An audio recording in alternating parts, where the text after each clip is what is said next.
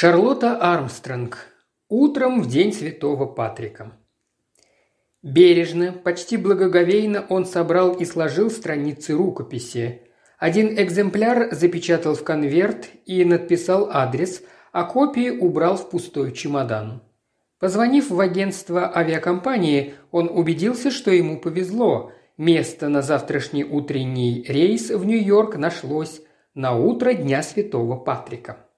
Последнее время он жил затворником, и вот теперь можно потянуться, вздохнуть полной грудью, протереть глаза и вернуться к так называемой деятельности. Итак, он, Митчелл Браун, драматург, если повезет, только что кончил переработку своей пьесы, ради чего и приехал сюда, домой, в Лос-Анджелес. Кончил. Просто не верится. Часы уже показывали четверть второго ночи.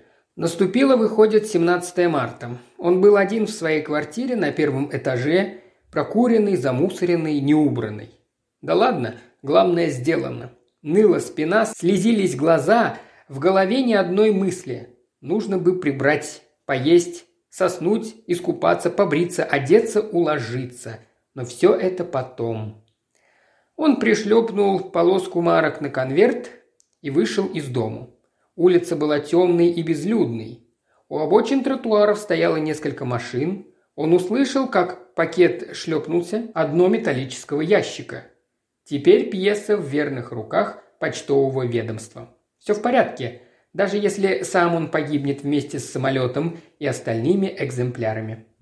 При этой мысли Мич чуть не рассмеялся, но, свернув за угол, вдруг почувствовал себя усталым и одиноким. Бар-закусочная «Длиннохвостый попугай» еще открыт, с облегчением вспомнил Мич. Миновав один квартал, он толкнул дверь бара. Узкая комната была слабо освещена и казалась пустой. Вдоль одной стены тянулась стойка, вдоль другой разместилась закусочная. Девять открытых кабин. Мич нащупал стул и сел. «Привет, Тоби. Неважно идут дела, а?» «Привет, мистер Браун. Появление Митча, видимо, обрадовало бармена. «В будни, да еще так поздно, у меня не бывает тесно». «Кухня уже закрыта?» – поинтересовался Митч. «Увы, мистер Браун, придется вам поискать еще где-нибудь, если проголодались». «Обойдусь хорошей рюмкой», – вздохнул Митч. «Дома снова яичницу сделаю». Тоби поколдовал над бутылками и, подавая Брауну рюмку его излюбленного коктейля, пожаловался – мне давно пора закрывать, да вот ума не приложу, что делать. То есть. А вы посмотрите. Тоби указал взглядом куда-то за спину Брауна. Мич оглянулся и от неожиданности вздрогнул. В одной из кабин сидела женщина. Точнее говоря, она лежала, уронив светловолосую голову без шляпки на красную клетчатую скатерть. «А соловела молниеносно», — хриплым шепотом объяснил Тоби. Вы понимаете, звать фараонов мне не резон, подальше от такой рекламы. А у меня болен ребенок, жена в конец измучилась, мне надо домой». «Черный кофе давал ей?» – спросил Мич. «Давал». «Как она ухитрилась на клюкце?» «Понятия не имею», – поспешно сказал Тоби. «Только не у меня. Даю слово, здесь она выпила рюмку-другую. А главное, она совсем не уличная. Это-то сразу видно. Как быть, не придумаю». «Как быть?» Посади ее в такси и отправь домой», – весело посоветовал Мич. «А почему бы нет? Поищи, нет ли у нее каких-нибудь бумаг и узнай, кто она и откуда». «Рыться в ее сумочке?» – испугался Тоби. «Ну ладно, давай посмотрим вместе». Мич встал. Спиртное уже подействовало. Он снова чувствовал себя бодро и готов был дружески обнять весь мир. Право же, он человек утонченный и прекрасно понимает, что рожден для того, чтобы понимать всех и каждого. Они подошли к женщине и приподняли ее голову. Лицо женщины расплылось в пьяном сне и все же не казалось безобразным. Оно не было ни юным, ни старым. Женщина была хорошо одета и совсем не походила на бездомную.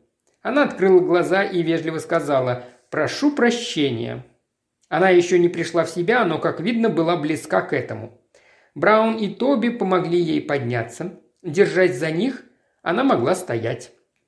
Мич подхватил изящную и, видимо, дорогую сумку женщины. Вдвоем они повели ее к двери. «Может быть, на воздухе ей станет лучше?» – с надеждой спросил Тобби. «Может быть. Стоянка такси возле кинотеатра. Пока мы туда дотащимся...» «Мне нужно закрыть заведение», – неловко пробурчал бармен. «Не могу же я бросить его так». «Тогда ступай», – ответил Мич, чувствуя, как незнакомка тяжело повисла на его руке. «Я ее держу». Браун двинулся дальше по тротуару и услышал, как позади него щелкнул замок запираемой двери. Женщина послушно переставляла то одну, то другую ногу. Размышляя над тем, каким странным и неожиданным для него оказалось возвращение к этой самой действительности, Мич протащился со своей спутницей полквартала и только тогда понял, что бармен слишком буквально истолковал его слова и уже не придет ему на помощь. Деловая часть города уже обезлюдила, они двигались в каком-то совершенно пустом мире. Кое-как Мич добрался до угла улицы и тут обнаружил, что на стоянке нет ни одного такси. В этот поздний час здание кинотеатра, как и следовало ожидать, было погружено в темноту. И опять Мич подумал, что, видимо, не сразу вновь привыкнет к обыкновенности жизни. Нет, он не может передать женщину первому подвернувшемуся шоферу такси или полицейскому. Не может хотя бы потому, что их нет поблизости. Впрочем, Мич и не решился бы остановить машину. Водитель в такой час мог заподозрить неладное, а то и просто испугался бы. И он поступил так, как только мог поступить, двинулся дальше. Женщина все так же машинально переставляла ноги. Митч решил, что на воздухе она придет в себя, и тогда можно будет спросить, чего же она хочет и что он должен для нее сделать. Тогда все стало бы на свои места. Например, он отвез бы ее на своей машине. Но свежий воздух не помог его спутнице – она все чаще спотыкалась, все тяжелее повисала у него на руке, и вскоре ему пришлось почти тащить ее. Мич уже поддерживал ее обеими руками, не давая ей упасть, и тут вдруг заметил, что стоит перед своим домом. Ну что ж, теперь не остается ничего другого, как отвезти ее к себе. Он узнает, кто она такая, и по телефону вызовет такси. За время его отсутствия в квартире не стало чище. Мич отпустил женщину, и она бессильно повалилась на кушетку. Он подумал, что надо, пожалуй, помочь ей принять более удобную позу, и положил ее ноги на кушетку.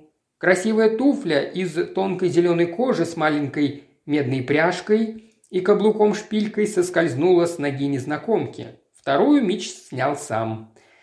Предаваясь возвышенным размышлениям о женщинах и женских каблучках, он поставил обе туфли на письменный стол и рядом положил сумку. Она была из такой же зеленой кожи. Он понимал, что не совсем удобно рыться в вещах постороннего человека, но и иного выхода не было. Книжечка шоферских прав открыла ему имя женщины. Ее звали Натали Максуэлл. Проживала она в Санта-Барбаре. Мич присвистнул. Теперь уже нечего и думать об отправке домой на такси. Санта-Барбара за сто миль отсюда. Он нашел еще письмо, адресованное миссис Максвелл, и снова присвистнул. Значит, она замужем. Более того, из письма он увидел, что она замужем за человеком, чье имя показалось Митчу знакомым – Джулиус Максвелл. Митчу пришло на память только одно. Это имя овеяно ароматом больших денег. Словом, его спутница не из нищенок. Мич заглянул в ее бумажник. В нем оказалось несколько банкнот, в общем, не так уж много. Но, перелистав ее чековую книжку, он вынужден был присвистнуть в третий раз. Ну нет, бездомной ее никак не назовешь. Мич провел рукой по волосам и стал размышлять. Он приютил у себя богатую даму из Санта-Барбара, да еще напившуюся до потери сознания. Что же делать дальше? В сумке не оказалось ничего, что помогло бы узнать, где она остановилась в Лос-Анджелесе. Как же все-таки быть? Можно бы позвонить в полицию и сбыть даму, но он с трудом представлял, как это у него получится. Можно было бы позвонить в Санта-Барбару Джулиусу Максвеллу и спросить, как быть. Ну а если мужа нет дома, то узнать у того, кто подойдет к телефону, где миссис Максвелл останавливается в Лос-Анджелесе и перенаправить ее туда. Одна за другой возникали эти мысли в голове Митча, и он тут же их отвергал. Зачем, собственно, унижать человека? Зачем причинять ему неприятности? Митч не сомневался, что женщина не больна, просто выпила лишнее и все. Рано или поздно она придет в себя, бог свидетель, он не питает никаких дурных намерений. Кроме того, он, Митчелл Браун, драматург, жрец искусства, апостол человеколюбия, а не какой-нибудь мещанин, который трепещет за свою репутацию и смертельно боится сделать что-нибудь такое, что делать не принято. Может ли он поступиться своими убеждениями и допустить, чтобы у этого человеческого существа возникли неприятности с блюстителями закона или хотя бы с мужем? Нет, это исключено. Ну хорошо, Допустим, что под влиянием минутного настроения и из-за вероломного дезертирства бармена Тобби он, Мич Браун, был вынужден взять на себя роль самаритянина. Почему же в таком случае не быть добрым самаритянином? Почему не помочь женщине выкарабкаться из создавшегося положения? Мысль ему понравилась, он даже готов был назвать ее счастливой. Правильно, надо помочь человеку выпутаться. Мич написал записку. «Уважаемая миссис Максвелл, мой телефон в вашем распоряжении. Можете оставаться моей гостьей, сколько вам захочется». Подписав записку, он прошел в спальню, взял легкое одеяло и прикрыл спящую. Несколько минут он простоял, всматриваясь в ее лицо, потом положил записку под туфли так, чтобы она сразу увидела, как только проснется, вернулся в спальню и, закрыв за собой дверь, лег спать. Первое, что почувствовал Митчелл Браун, проснувшись утром в день Святого Патрика, был волчий голод. Ну, конечно, он так и не удосужился поесть накануне. Позвольте, позвольте, ему же нужно лететь в Нью-Йорк, а он даже не уложил чемодан. Он направился было в кухню, но на пороге вспомнил о гостье, вернулся и надел халат. Впрочем, он мог не беспокоиться. Гостья упорхнула вместе с туфлями, сумкой и его запиской. Исчезла бесследно. Мич даже не стал терзать себя вопросом, уж не во сне ли это ему привиделось. Просто женщина пришла в себя и сбежала. Хм. Даже не сказала спасибо, наверное, перепугалась до смерти. Что ж, таковы люди. Пожал он плечами. Но сейчас ему некогда было размышлять над человеческими слабостями. Предстояло сделать множество дел, а времени почти не оставалось. Мич принялся лихорадочно прибирать квартиру – на самолет в Нью-Йорк он поспел в самый последний момент. Едва заняв свое место, Мич начал страдать. Он мысленно перечитал рукопись, и им овладели сомнения. Он долго не мог уснуть, потом незаметно для самого себя забылся и проснулся уже в Нью-Йорке. Спустя шесть недель из самолета, приземлившегося в Лос-Анджелесе, вышел Митчелл Браун, драматург. Да-да, его пьеса идет в одном из театров Бродвея. Впрочем, общее мнение о ней так себе. Критики, сплетни, денежные дела. Нет, лично он больше не мог переносить все это. Правда, пьеса пока еще не провалилась, но Мич понимал, что кончится этим, и надо немедленно вернуться домой и начать работать над новой вещью, и чем скорее, тем лучше. Все эти полтора месяца Мич, конечно, был снова оторван от мира сего, ибо что значит всякие там землетрясения, перевороты, войны, когда репетирует твою пьесу? К себе Мич попал часов в пять вечера и у порога споткнулся о груду газет. В квартире пахло затхлостью, комнаты отнюдь не блистали чистотой, но он решил, что все это пустяки. Мич раскрыл окна, налил бокал виски с содовой и, выдернув из кипы последнюю газету, Присел, чтобы узнать, чем жил город в его отсутствие. Последнее убийство. Хм, газетчики в Лос-Анджелесе каждое убийство подают как самое сенсационное, с треском и шумом. А что сенсационного в этом? Обычная драка. Дня через два забудется. Мич пробежал глазами вторую страницу, где сообщалось о ранее совершенных преступлениях. О двух или трех он ничего не знал. Какую-то женщину зарезал ее бывший муж, кто-то застрелил мужчину в прихожей его собственного дома. Обычная дребедень. Мич зевнул. Вывести, что ли, из гаража машину и отправиться куда-нибудь пообедать? Каторгу можно начать отбывать с завтрашнего дня. В половине седьмого Мич входил в зал давно облюбованного ресторана. Заказав рюмку виски, он углубился в изучение меню. Минут через десять в зале появилась какая-то женщина и заняла соседний столик. Внимание Митча сначала привлекли ее туфли. Он где-то видел точно такие же. Не только видел, но и как будто держал в руках. Митч поднял глаза и увидел миссис Максвелл, «Натали», – припомнил он ее имя. «Да, это была она, миссис Максвелл, собственной персоной, одетая точно так же, как и при первой их встрече, без шляпки, в том же зеленом костюме, в той же белой блузке. Настоящая светская дама, холеная, цветущая, красивая, уравновешенная и пока еще совершенно трезвая. Склонив голову на бок, Мич не спускал с нее глаз, надеясь, что она почувствует это. Она и в самом деле посмотрела на него, но взгляд ее оставался холодным и не выразил ничего. «Понятно», – подумал он, – «она же не видела меня». Чувствуя, что это начинает его забавлять, он отвел глаза, затем снова быстро взглянул на женщину. Натали Максвелл сделала официанту заказ и с непринужденным видом откинулась на спинку стула, глядя куда-то в сторону.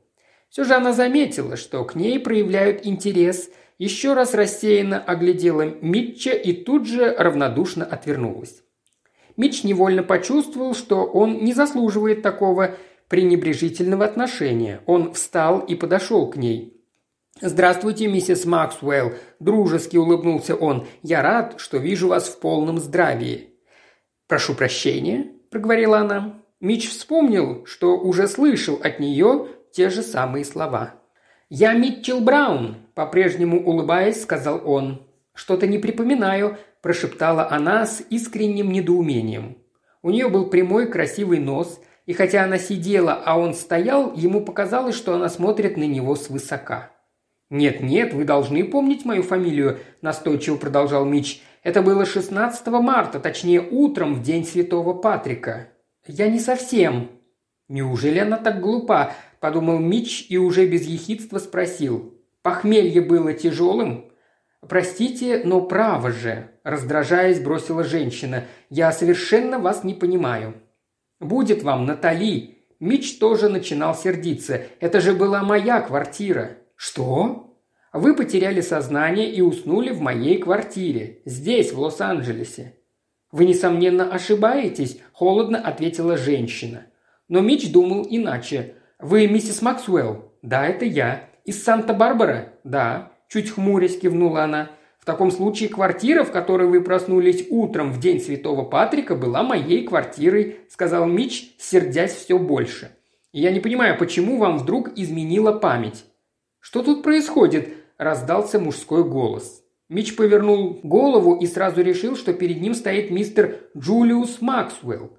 Это был среднего роста плотный мужчина с густыми, тронутыми проседью волосами и черными глазами, властно смотревшими из-под мохнатых бровей. Казалось, все в этом человеке кричит о богатстве и наглости, о привычке приказывать и повторять «я» и «моё». «Джулиус», – заговорила женщина, – «этот человек знает мое имя. Он все твердит о каком-то утре в день Святого Патрика». «Вот как?» Он утверждает, что я была у него на квартире здесь, в Лос-Анджелесе. У Брауна вдруг мелькнула мысль, что все, кажется, проясняется.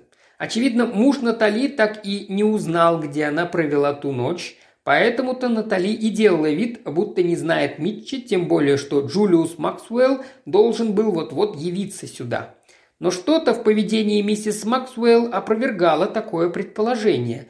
Она не выглядела слишком обеспокоенной, ее замешательство казалось даже наигранным. Ну что ж, придется оставаться галантным. Я, видимо, ошибся, проговорил он. Но какое поразительное сходство. Возможно, у вас есть двойник, мэм. Митч считал, что он поступает благородно, давая даме выход из тяжелого положения. «Двойник?» – вызывающе повторил Максвелл. «Двойник, который пользуется именем моей жены?» Митч решил, что перед ним ушлый человек и что версия двойника может оказаться несостоятельной таком случае извините», – с непринужденным видом сказал он. «Садитесь и рассказывайте», – почти приказал Максвелл. «Мистер...» «Браун», – коротко ответил Митч. Он уже решил было повернуться и уйти, но взглянул на Натали. Она открыла сумочку и достала пудреницу. Этот жест взволновал его. Что это? Притворное равнодушие или какая-то трогательная доверчивость? Или еще что-то? В Митче заговорило любопытство, и он сел. «Понимаете?» – начал он небрежно, словно рассказывал самую заурядную историю. «Я случайно зашел в бар и увидел даму, хлебнувшую, ну, через край, что ли. Решил отправить ее в такси домой, но ни одной машины поблизости не оказалось. Кончилось тем, что дама уснула на моей кушетке, а утром ее и след простыл. Вот, собственно, и все. Это произошло в день Святого Патрика, уточнил внимательно слушавший Максвелл. Да, поздно вечером, по существу уже утром. В таком случае моя жена тут ни при чем. В тот вечер мы вместе с женой сидели у себя дома в Санта-Барбара. «Вместе?» – осторожно переспросил Митч. «Вот именно!» – в голосе Максвелла снова прозвучал вызов. Митч удивлялся все больше и больше. Женщина пудрила нос с таким видом, словно все происходящее ее не касалось. «Но, может, вы были вместе в одном доме, а не в одной комнате?» – поинтересовался Митч.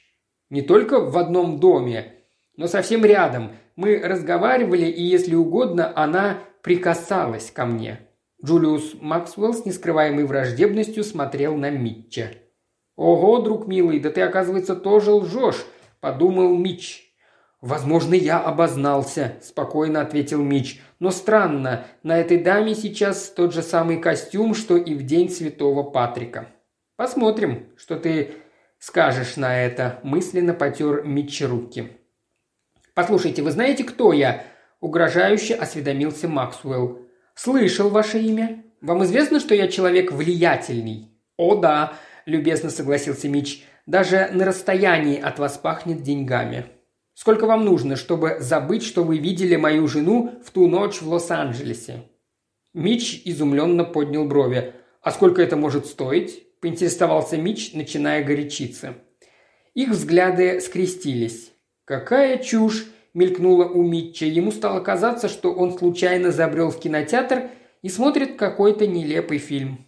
Максвелл встал из-за стола, сухо извинился и презрительно поглядел на Митча, словно на пса, которому говорят «тубо», приказывая оставаться на месте. Потом он решительно вышел из зала. Оставшись наедине с молодой женщиной, Митч быстро спросил, «Что я могу сделать для вас?» Ее рука с длинными пальцами и покрытыми розовым лаком ногтями безвольно лежала на столе, и Мич не спускал с нее глаз. Пальцы ее шевельнулись, рука не дрогнула. «Не понимаю, о чем вы говорите», – равнодушно отозвалась миссис Максвелл. «В конце концов, это ваше дело», – негодующе сказал Мич. «Я приехал сюда пообедать и не вижу смысла продолжать нашу беседу. Извините». Он встал, уселся за свой столик и заказал обед. Через несколько минут вернулся Джулиус Максвелл. Он остановился рядом с женой и торжествующе посмотрел на Митча. «Нельзя терять чувство собственного достоинства», – решил Митч. «Нужно спокойно пообедать и сделать вид, что эти двое для него вообще не существуют». Ему уже принесли бифштекс, когда в зал вошел какой-то человек и направился к столику Максвелла. Некоторое время они о чем-то говорили, потом Максвелл поднялся, и оба подошли к Митчу. «Вот этот тип, лейтенант», – произнес Максвелл. Они уселись по обе стороны от Митча, и он с трудом подавил ощущение, что попал в ловушку. Вытирая салфеткой губы, Митч спокойно спросил. «Как это понять?» «Моя фамилия Принц», – ответил незнакомец. «Я из городской полиции». По словам мистера Максвелла, вы утверждаете, что миссис Максвелл была в нашем городе вечером 16 марта и утром 17. Мич, настороженный и готовый к отпору, отпивал воду маленькими глотками. «Этот тип пытается меня шантажировать», – заявил Максвелл. «Что?» Мич чуть не задохнулся от возмущения. У лейтенанта полиции или того, кто выдавал себя за него, было длинное, худое, слегка искривленное к низу лицо. «Ваша история разрушает его алиби. Вы это понимаете?» – спросил он. «Алиби?» «Какое алиби?» – удивился Мич. «Да перестаньте, Браун, или как вас там», – сердито бросил Максвелл. «Вы узнали мою жену по фотографиям в газетах». «Я не читал здешних газет целых шесть недель», – огрызнулся Мич, лихорадочно пытаясь понять, о чем идет речь. «Дешевая уловка», – усмехнулся Максвелл, иронически поблескивая глазами. «Уловка?» – голос Митча прозвучал довольно мягко. Он понял, что тога апостола человеколюбия с него быстро сползает. «Какое алиби?» – настойчиво переспросил Митч, не спуская взгляда с полицейского. «Вы хотите услышать это от меня?» – вздохнул полицейский. «Ну что ж, 16 марта поздно вечером некий Джозеф Карлайл был найден убитым в прихожей своего дома. Навостривший уши Митч тут же вспомнил, что ему сегодня попалась в глаза заметка об этом убийстве. Карлайл жил в уединенном месте каньона Голливуд-Хиллз. Видимо, он открыл дверь на чей-то звонок и разговаривал с посетителем в прихожей. Карлайл был убит выстрелом из своего же револьвера, который он хранил в столе. Убийца захлопнул дверь с автоматическим замком, забросил револьвер в кусты и скрылся, незамеченный никем. «Но при чем здесь миссис Максвелл?» – спросил Митч. Миссис Максвелл была в свое время замужем за мистером Карлайлом. Но она установила свое алиби, и вопрос о ее причастности к убийству отпал. «Понимаю», – сказал Митч. Миссис Максвелл тот вечер и ту ночь провела дома, в Санта-Барбара, со мной, процедил сквозь зубы Джулиус Максвелл. Мич видел, что Максвелл то ли лжет, пытаясь отвести от жены подозрения, то ли... Конечно, жалость к женщине – похвальное чувство, но если это ставит под удар человека, питавшего наилучшие намерения, Совершив убийство и находясь в состоянии крайнего нервного возбуждения, можно, конечно, опьянеть и от двух рюмок. Мич не сомневался, что Максвелл лжет, пытаясь доказать алиби жены. Что бы он ни говорил, женщина, сидящая напротив, та самая особа, которую он, Мич Браун, из добрых побуждений привел к себе домой. Но никто не собирался помочь Митчу Брауну выпутаться. Этот тип пытается меня шантажировать. Каково? А что, если я вам расскажу, как все было в действительности? Предложил он лейтенанту и, получив согласие, коротко и вразумительно – передал события памятной ночи. «И вы верите его басням?» – рассмеялся Максвелл, обращаясь к полицейскому. «Вы можете поверить, что он привел пьяную женщину к себе домой и, оставив ее одну, ушел из комнаты?» Мич Браун почувствовал, что его неприязнь к Максвеллу перерастает в ненависть. «Нет-нет», – продолжал Максвелл, – «дело обстоит куда проще. Он впервые увидел мою жену здесь, в ресторане. Конечно, он читал газеты. Можно ли брать всерьез его росказни насчет шести недель? Он знал, что в прошлом она была женой Джо Карлайла. И вот он решил, что тут можно кое-что сорвать, попытаться ее шантажировать. Вы только послушайте, когда я поинтересовался, какую сумму он хотел бы получить за мое молчание, он спросил, а сколько это может стоить? «Вы слишком примитивно понимаете разговорную речь», – возразил Мич, покусывая губы. Я вкладывал в свой вопрос совсем другой смысл. «Да ну!» – ехидно улыбнулся Максвелл. Лейтенант сидел молча, с безучастным лицом. «А еще кто-нибудь подтверждает алиби миссис Максвелл?» – обратился к нему Митч. «Слуги», – равнодушно сказал лейтенант. «Слуги?» – оживился Митч.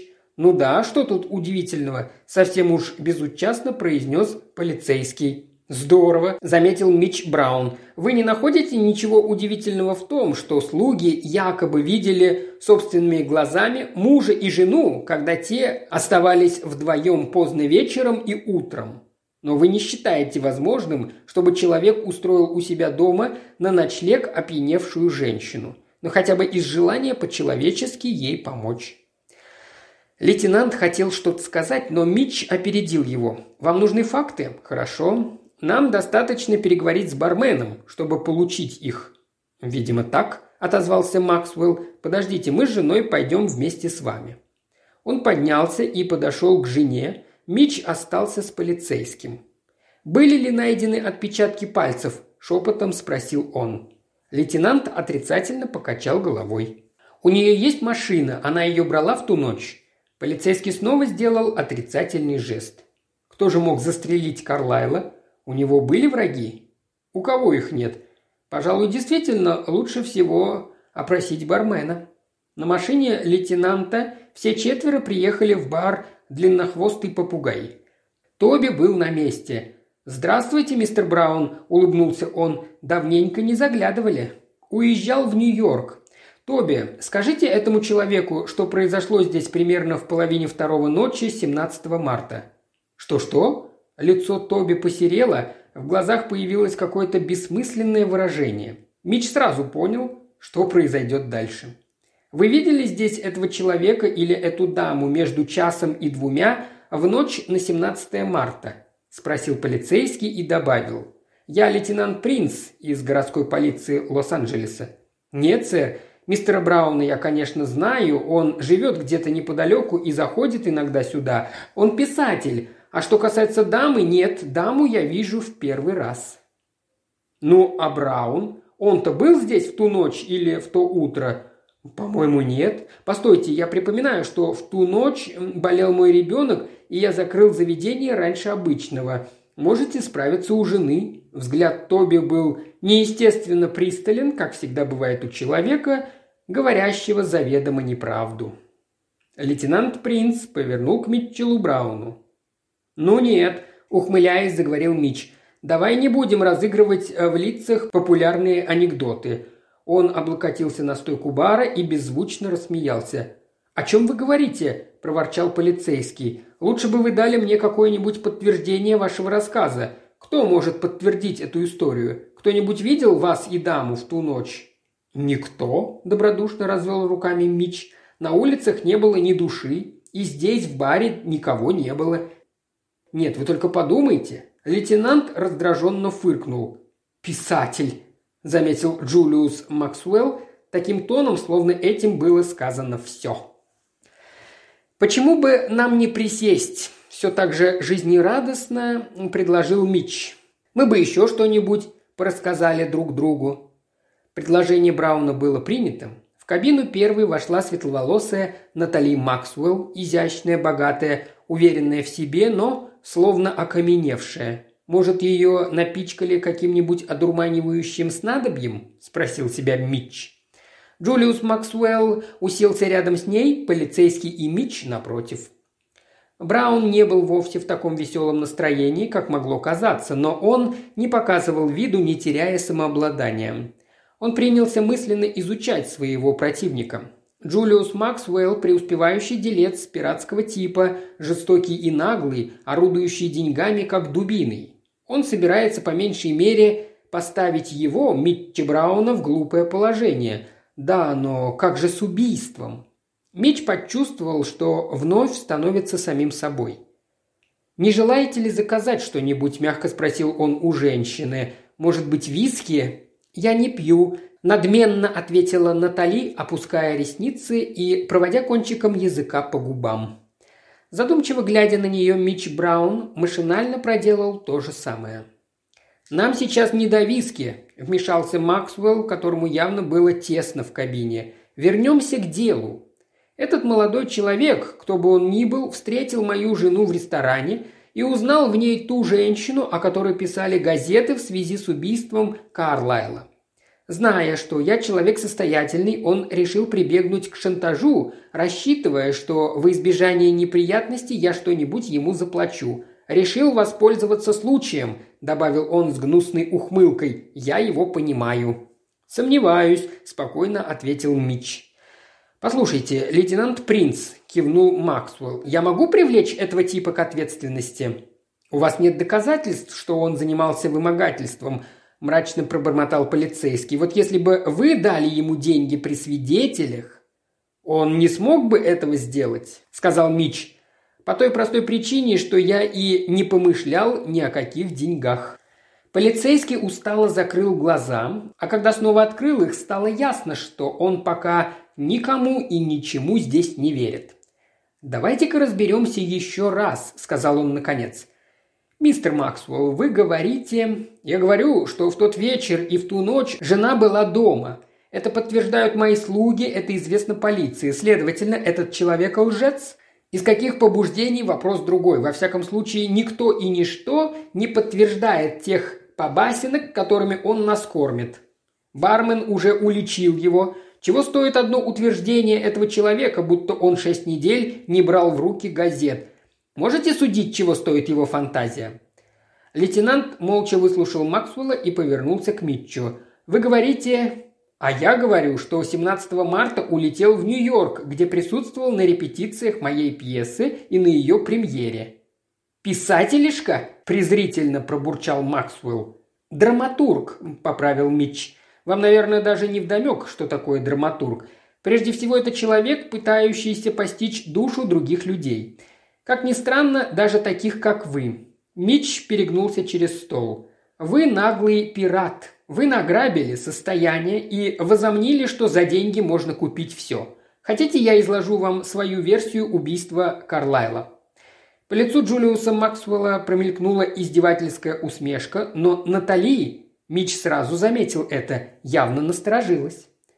«Ваша жена приехала в Лос-Анджелес и застрелила своего бывшего мужа», – жестоко отчеканил он. У Натали даже ресницы не дрогнули, но это только подхлестнуло натренированное долгой работой воображение драматурга. Так вот, возможно, от пережитых волнений Натали стало плохо, а возможно, что уже мучило раскаяние. Как бы то ни было, она решила найти успокоение в вине. Теперь Натали не спускала глаз с Митча. Ну а потом она проснулась у меня, бросилась к своей машине, она у нее, конечно, была, и прикатила домой. Что еще ей оставалось делать? Как бы размышляя вслух, продолжал Митч. Она совершила преступление, и кто-то должен был помочь ей выпутаться. Ага, Натали затаила дыхание? Кто же мог ей помочь? В упор спросил Митч. Вы, Максвелл. Почему? Объясню и это. Вы не тот человек, который позволит, чтобы его жена была осуждена за убийство. По вашему мнению, она совершила всего лишь непростительную глупость. Возможно, вы даже пожурили ее, но тут же утешили, заявив, что беспокоиться нечего, потому что она ваша жена, и вы все уладите. Деньги. За деньги можно купить все. А ей остается только поступить так, как скажете вы, а потом все забыть. Помолчав, Мич тихо спросил. «Неужели вы думали, что она сможет забыть это?» Никто не пошевелился, Мич продолжал. Затем вы развернули бурную деятельность, подкупили своих слуг, подкупили бармена тоже. Но тут выяснилось, что есть еще один человек, который может разрушить алиби вашей жены. И этот человек, к тому же, драматург. Да, вы интересовались моей особой. Вы прекрасно знали, где я и что я делаю. Вы выяснили даже, в какой день и час я возвращаюсь в Лос-Анджелес. «Чушь!» – вмешался лейтенант Принц. Вы говорите, что он подкупил всех. Почему же он не подкупил вас?» Мич сумрачно посмотрел на полицейского.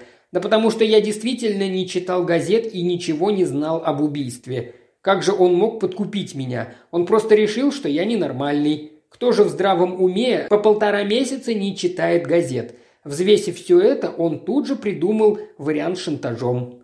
Кто-то из ваших людей вел за мной наблюдение, а вы с Натали тем временем торчали где-нибудь поблизости», – продолжал Мич, обращаясь к Максвеллу и, заметив, что полицейский пожал плечами, быстро добавил.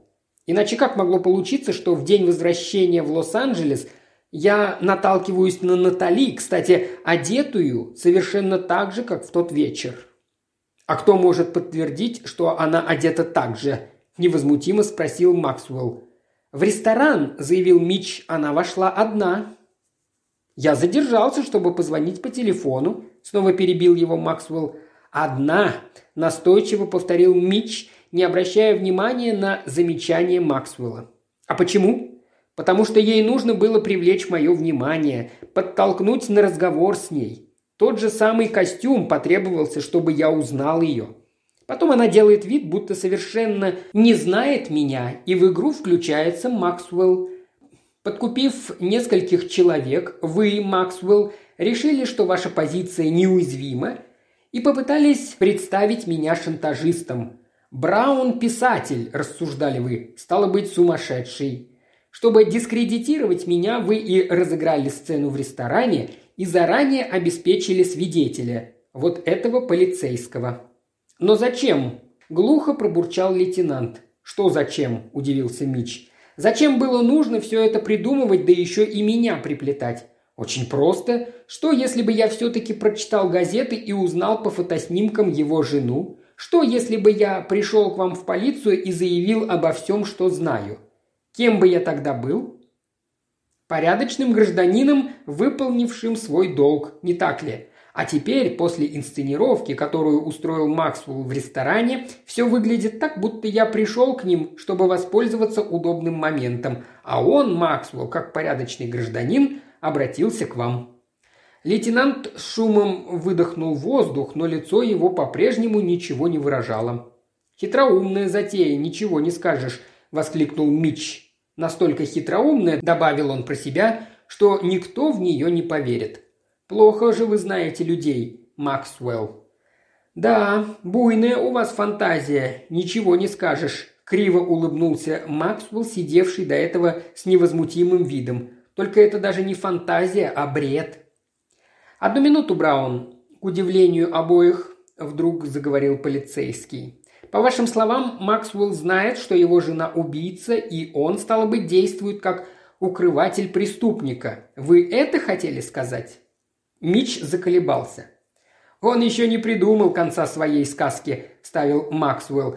«Послушайте, лейтенант, а все-таки он мастерски разыграл роль безвинной жертвы. Хорошо, согласен. Вы ловкий малый Браун. И доказали, что умеете сочинять дешевые детективные романы. Могу засвидетельствовать, попытка ваша оказалась удачной».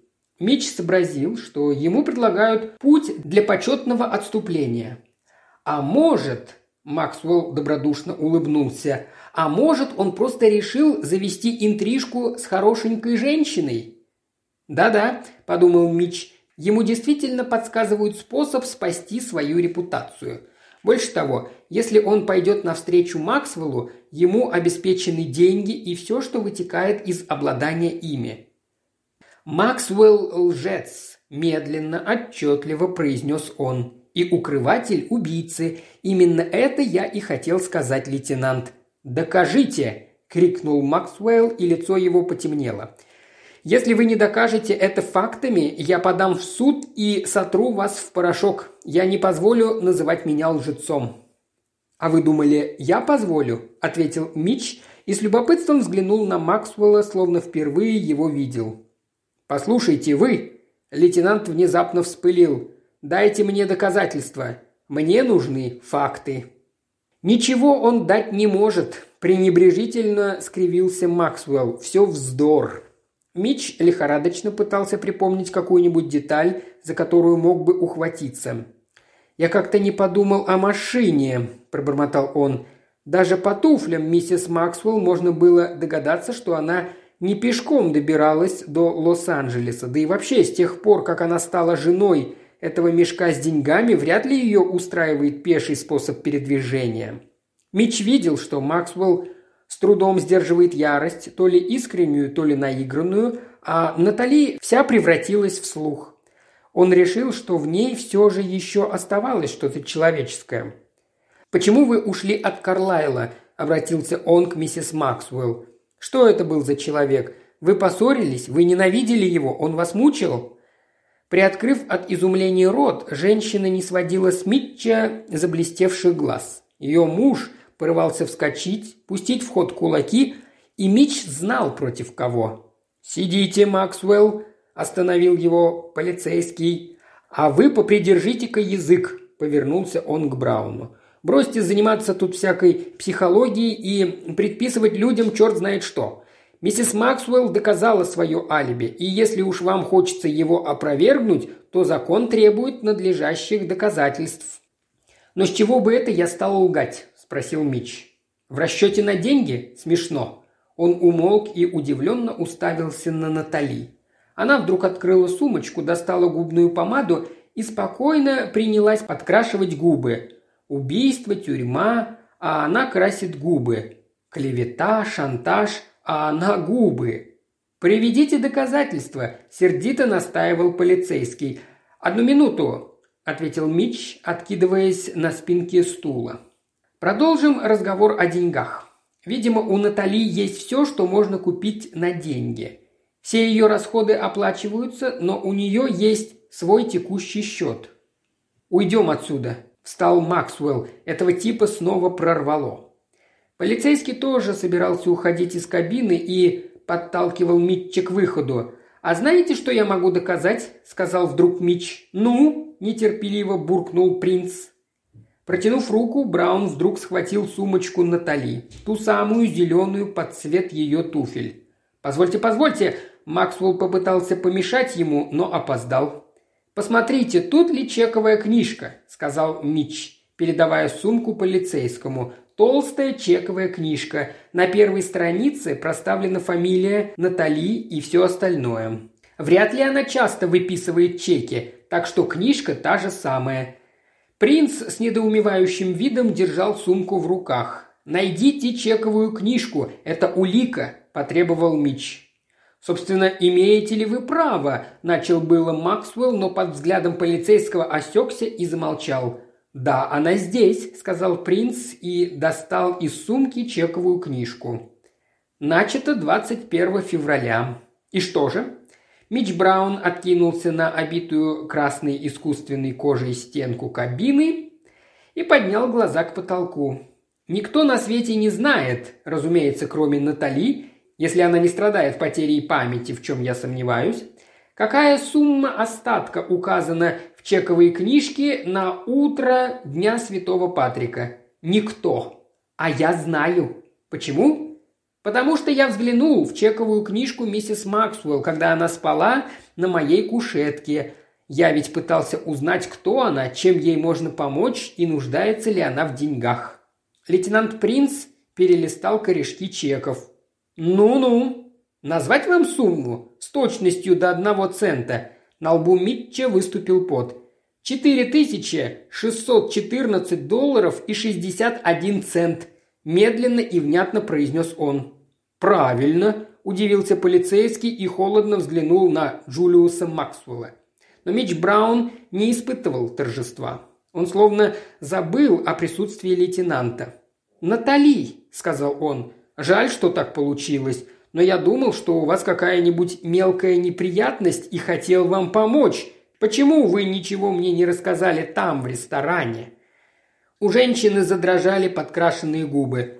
«Конечно, вам так или иначе пришлось бы отвечать перед законом.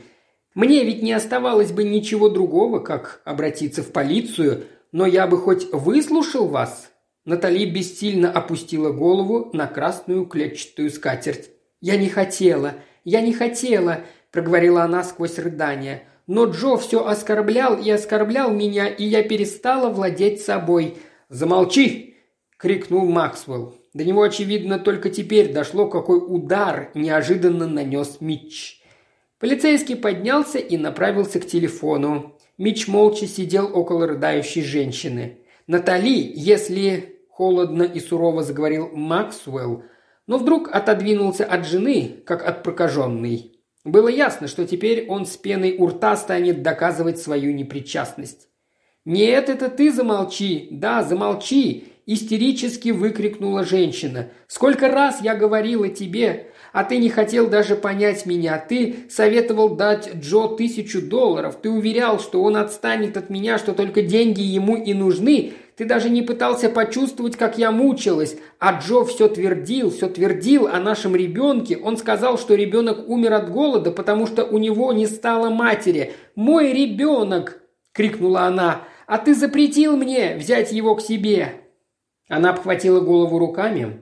Ее пальцы с розовыми ногтями запутались в волосах. «Как я раскаиваюсь! Я не знала, что револьвер заряжен. Я больше не могла переносить. Он терзал меня, он сводил меня с ума, и никакие деньги не помогли его остановить. Сердце Митча сжималось от жалости к этой женщине. «Что же, по-вашему, главное в жизни?» – гневно крикнул он Максвеллу. «Меха, бриллианты и прочее?» «Ребенок умер естественной смертью», – огрызнулся Максвелл. «Да-да, он всегда думал, что главное – деньги», – постонала Натали. Для него больше ничего не существует, теперь-то я поняла. Он сказал, что все уладит, но он никогда не заставит меня забыть». Она снова опустила голову на стол и застыла. В кабину вернулся полицейский, и лицо Джулиуса Максвелла посерело. «Придется подождать здесь», – сказал лейтенант. Было видно, что его что-то тревожит. «Скажите, Браун, обратился он к Митчеллу. «Как вы смогли целых полтора месяца сохранять в памяти шестизначное число? Уж не математический ли вы гений? Или, может, у вас, как это говорят, фотографическая память?» Мич несколько мгновений не мог собраться с мыслями. Потом он сказал, «Цифры врезались мне в память. Они повторяются. 461, 461. Не так уж трудно запомнить. Да и сумма внушительная. Для меня, по крайней мере. «И для меня тоже», – сказал полицейский. «Надеюсь, вы все слышали, что говорила эта женщина?» «Разумеется, все», – подтвердил Митч. Она созналась и уличила Максвелла как укрывателя. «Взгляните-ка на Тобби, уж он-то все слышал. В общем, недостатка в уликах и свидетелях у вас не будет». Принц взглянул на читу Максвеллов. «Вот и я так думаю», – сухо произнес он. В тот же вечер Позже Мич Браун сидел в одном из лос-анджелесских баров и разговаривал с барменом. «Скажи-ка, тебе известно, что 17 марта вовсе не день рождения святого Патрика, а день его смерти?» «Да что вы говорите?» – из вежливости удивился бармен. «Вот именно. Я писатель, понимаешь? Мне приходится много читать, и кое-что застревает в памяти. Обычно-то я не очень хорошо запоминаю цифры, а вот на этот раз ты знаешь, в каком году умер святой Патрик? В 461-м. Так, и что же? Напиши число 461 два раза и отдели запятой последние две цифры. Получится 4614,61. Совпадение почти невероятное, но, как видишь, оно произошло в то утро дня Святого Патрика. И знаешь, что я тебе еще скажу? Мич постучал кулаком по стойке бара. «Не все можно купить за деньги.